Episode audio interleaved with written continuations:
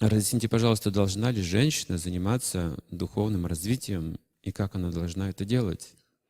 Есть ли, есть ли отличие между духовным развитием мужчины и женщины? Ведь душа не имеет полового признака. Почему в основном дух, духовные учителя мужчины? Почему Бог воплощается в мужском теле?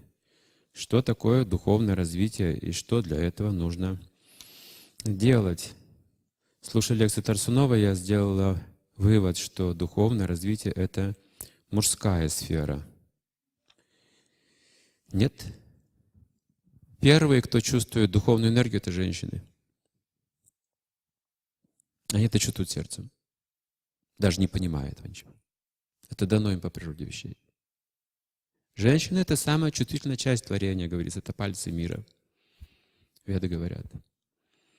Женщина в, в, в ипостаси матери самое святое после Бога. Поэтому женщина уже имеет духовное предназначение по своей сути, по своей природе. Мужчина, почему он лидер? Потому что он силен в решениях, поэтому ему место номер первое э, подготовлено. А женщина, она имеет силу вдохновлять на этом пути. Если вы видите какого-то сильного мужчину, то рядом какая-то есть женщина, которая вдохновляет его. Вдохновляющая сила. Поэтому у каждого есть своя роль. Женщина в принятии решений слаба, внутренняя сила вдохновения сильнее. Поэтому сверхспособности мужчина получает от женщины, если правильно общается с ней и уважает, и видит в ней душу. В духовном смысле они равны. В этом смысле, если жена дает наставление духовному мужу, он должен принимать это. И муж дает наставление духовной жене, она тоже должна принимать это. Они в равной степени имеют право давать наставления друг другу духовные. Духовные. Но в принятии решений она дает предпочтение ему.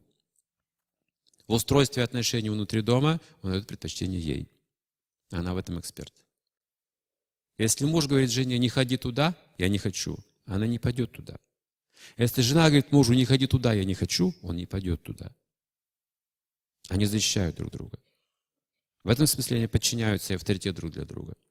Если мужчина хочет общаться с какой-то женщиной, нужно спросить сначала жену. Если она позволяет, он может это делать. Если нет, то нет.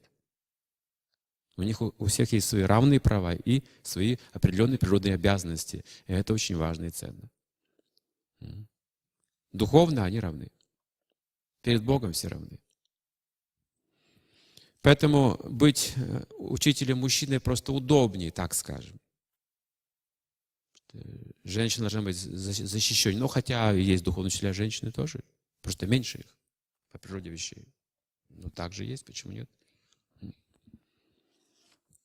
Я думаю, в России их будет много. Русские женщины, как говорили раньше на Западе, это те, кто могут водить трактора и танки. Это про советскую Россию говорили. И я сейчас что, например, вижу собственными глазами, что женщин на таких лекциях больше, чем мужчин. Именно сейчас они спасают свои семьи. И они сейчас первые получают знания. До мужчин дойдет позже. Им нужно разобраться в философии, в знании, в логике. Это другой интеллект совсем, другая природа.